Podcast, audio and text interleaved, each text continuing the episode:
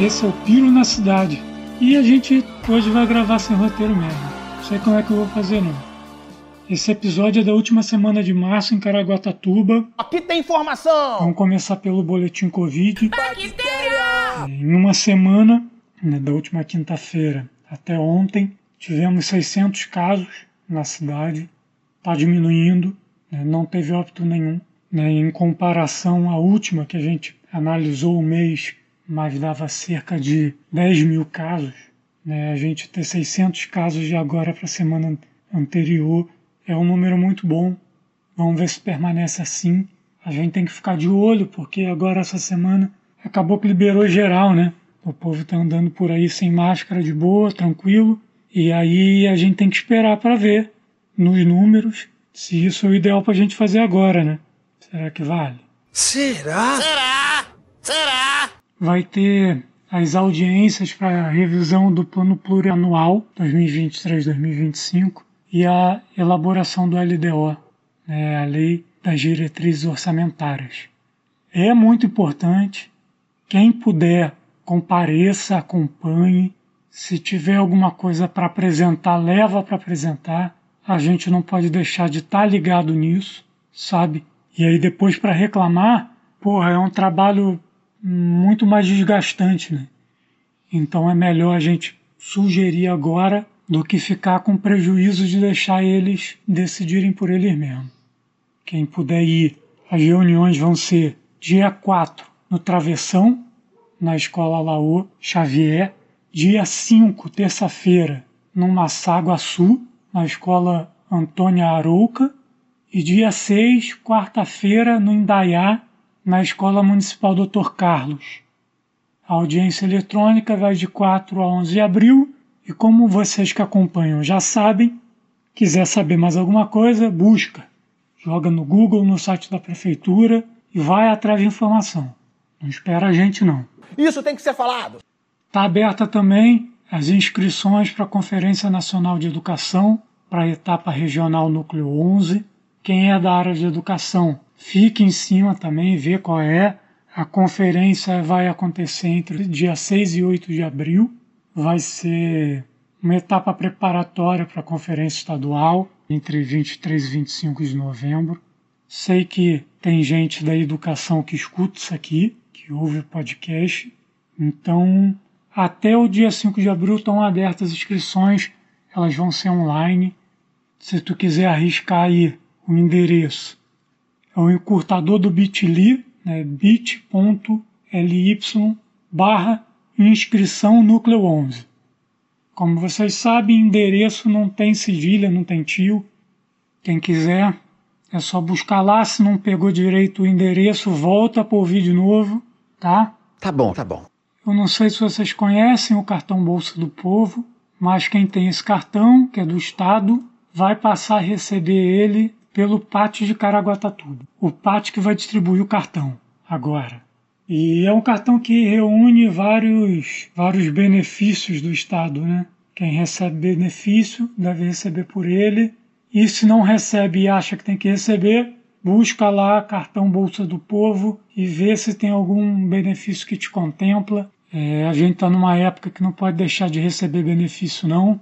Você tem direito, corre atrás. É verdade. Quer dizer, às vezes não. Ó, final de semana tem programação cultural vai ter as peças Os Saltimbancos e Antissoque Mal Assombrado no Teatro Mário Covas no sábado. Primeira vai ser às quatro da tarde e a outra vai ser às nove da noite. E no sábado também tem a Banda Municipal Carlos Gomes, às 8 horas, no coreto da Praça do Centro. Sabe onde é, né? Aquele coreto bonitinho lá, que a gente tem que movimentar, Inclusive o, a banda Energia Viva fez a apresentação deles lá essa quarta-feira, a Thaís Kiwi também. Rolou à tarde, para quem estava ali no intervalo de trabalho, parou para almoçar, estava rolando ali, foi, foi bem bacana. E no domingo, na Praça Anísia de Jesus, no Perequemirim, vai ter a apresentação de palhaçaria Zezinho na Palhaçolândia, às quatro da tarde ali para o povo do Perequemirim. E tem três exposições no MAC, no museu, que fica no centro também. É, poemas em preto e branco, a caricatura na cultura pop e sobre a catástrofe de 1967. Tá lá no museu, é só ir ver. Continuando esse piro sem roteiro. Você é louco! A gente tem as quartas de final do torneio de aniversário da cidade. O torneio de futebol de campo, né? O de futsal, os próximos jogos ainda estão sem data definida, mas estão indo para as quartas de final também. Então a gente tem nessas quartas de final, que vai ser no domingo, a partir de uma da tarde, os jogos Perequemirim contra o Risa e o Sportinga contra a União Colonial no campo do Galo de Ouro, no Tinga, antiga Sudelpa, e no campo do Estrela do Morro, no Morro do Algodão, vamos ter Ipiranga contra o Lyon e o Cirrose contra o Águia Dourada. Tudo isso dia 3 de abril, domingo, a partir de uma da tarde. Do dia 5 ao dia 7 de abril, na Expo Center Norte em São Paulo, vai ter o WTM América Latina. Vai ter uma van saindo aqui no dia 6 de abril para ir lá. Você consegue se inscrever com o Sebrae, tem um formulário aí na rede.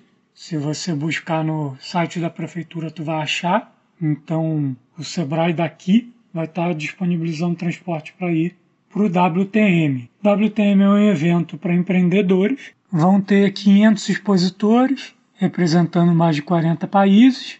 Eles estão inspirados na temática A Magia está de volta e parece que é um evento legalzinho, um evento grande para quem se interessa por empreendedorismo. Dá uma buscada lá. Aqui na cidade, os artesãos estão boladão fazendo manifestação. Certa indignação. A prefeitura meteu a mão no regimento de funcionamento da feira. Falou que quem sabe é eles está estipulando qualquer horário que eles acham que fazem sentido para os artesãos seguirem. Só que os artesãos que sabem qual é o horário deles, como é que funciona, qual é o horário que funciona melhor. Então eles fizeram um ato na frente da prefeitura e da câmara, já que é tudo coladinho mesmo, dizendo que isso não pode funcionar desse jeito não. Isso aí está errado. A presidente da Associação dos Artesãos falou que a prefeitura se baseou numa lei da cidade de Itanhaém. Olha o problema aí. E que não tem nada a ver. Se lá funciona assim, não quer dizer que assim tem que funcionar aqui também. Né? Não sei. E é isso, né? Nenhum artesão foi consultado. A prefeitura pegou, colocou do jeito que achou que tinha que ser. Quem está conversando com os artesãos agora é o vereador Jair. Está acompanhando a questão. Não sei se está junto, se não está. Se a ideia é ajudar os artesãos, a prefeitura, o quê, mas espero que dê tudo certo e que o desfecho não demore a chegar. Ontem, dia 31, teve a Caminhada do Silêncio no centro de Caraguá. Essa caminhada é um ato contra a ditadura, contra a ditadura de 64, contra as pessoas que ainda comemoram uma ditadura, né, que é uma coisa louca. Foi puxada pelo coletivo Linhas do Mar, essa caminhada que na verdade ela foi parada por conta da chuva foi debaixo de uma tenda. A Fundac ajudou, cedeu essa estrutura para que o ato pudesse acontecer.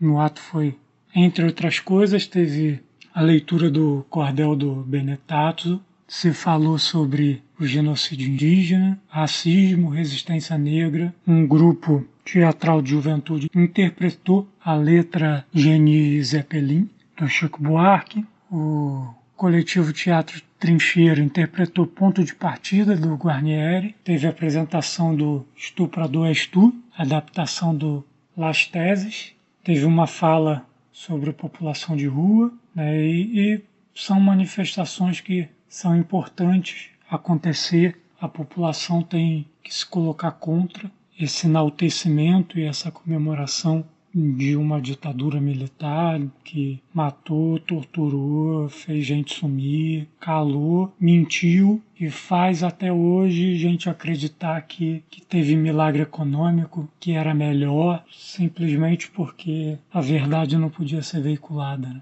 Tinha que ser veiculada de, de forma paralela, de formas alternativas. Temos ódio à ditadura, ódio e nojo. Então, parabéns aí pelo Linhas do Mar por fazer essa movimentação mesmo na chuva. Parabéns pelas pessoas e coletivos que participaram. E é isso aí, firme na luta. Intervenção na Praia Mar. Comunista! É, intervenção não tem mais, né? Acabou. Mas ainda tá repercutindo.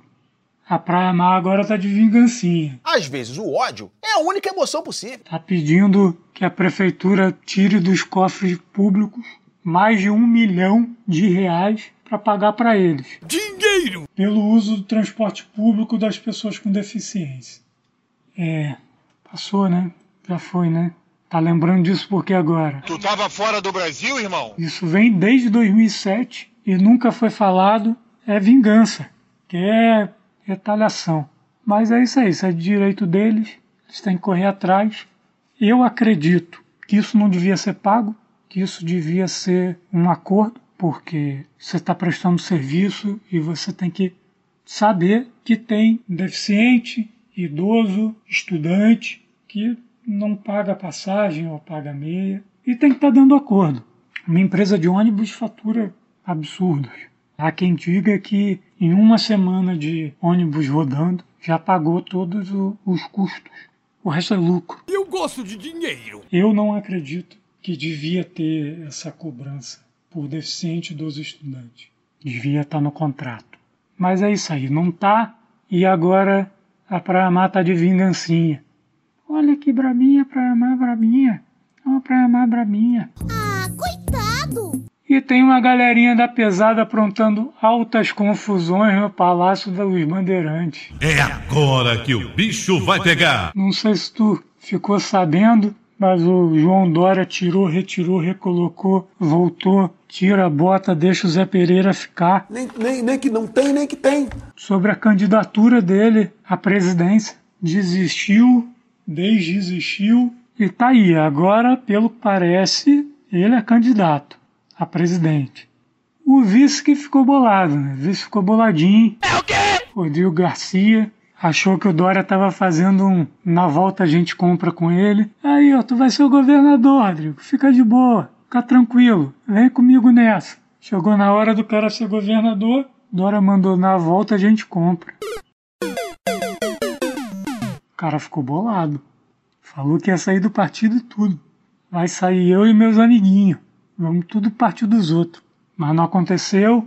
Dória manteve a palavra, vai vir candidato a presidente. Rodrigo Garcia assume, não sei se hoje ou se amanhã, mas assume o governo. E o Dória não saiu antes de dar uma moral para os amiguinhos dele. Dinheiro! Antes de deixar de ser governador, ele renovou as concessões das rodovias por 11 anos. CCR, Autoban, SPVias e Vioeste. Tá aí, não sei como estão as estradas. Sei que a Rio Santos aqui precisa de uma moral. Não sei mais se é o Estado ou se é a Prefeitura que está cuidando dela. Também não vou pesquisar, não sei. Quer saber? Pesquisa, joga no Google aí e descobre. Não vou pesquisar, não. Ai, seu grosso! E aí é isso. Dória renovou as concessões por 11 anos para não ter risco do povo dele ficar sem concessão. Esperteleco, tá achando que quem entra nessa entra de amador. Tem amador nada. Tu tava fora do Brasil, irmão? E é isso, a gente encerra por aqui, né? Entra a vinheta. Essa foi a edição com as notícias da última semana de março de 2022 em Caraguatatuba. Esse é o Piro na Cidade, como você já deve saber. Lembrando que esse podcast tem opinião, na verdade qualquer veículo de notícia tem, a gente só entende que é importante te avisar. Caso queira falar com a gente ou nos ajudar com alguma coisa, estamos lá no Instagram, arroba Piro na Cidade. Essa edição usou como base as notícias oficiais da Prefeitura de Caraguatatuba, de São Sebastião, Metrópolis, Veja, ISN e Elton Romano. E os áudios da banda Letusse, Medo e Delírio em Brasília, Atila Yamarino, TV Cultura, Chico Buarque, Choque de Cultura, Marcelinho, Mário Bros, Orquestra Sinfônica Brasileira, Poder 360 e Valdir Calmon. Para quem ainda ouve, obrigado aí aos nossos três ouvintes. Acho importante para marcar que tem mídia crítica aqui na cidade ainda. A gente não exatamente vai na rua para fazer reportagem, mas a gente faz a leitura crítica das notícias oficiais e acho importante ter essa marcação. A gente está podendo disponibilizar isso para a população, por mais que não tenha grandes audiências, está aí, está na rede, está no Instagram e quem sabe a gente consegue ainda botar num blog para ficar mais fácil de achar para quem quer ter acesso a esse tipo de notícia. Agradeço mais uma vez e quem sabe semana que vem a gente está aí de volta. Fora Bolsonaro genocida.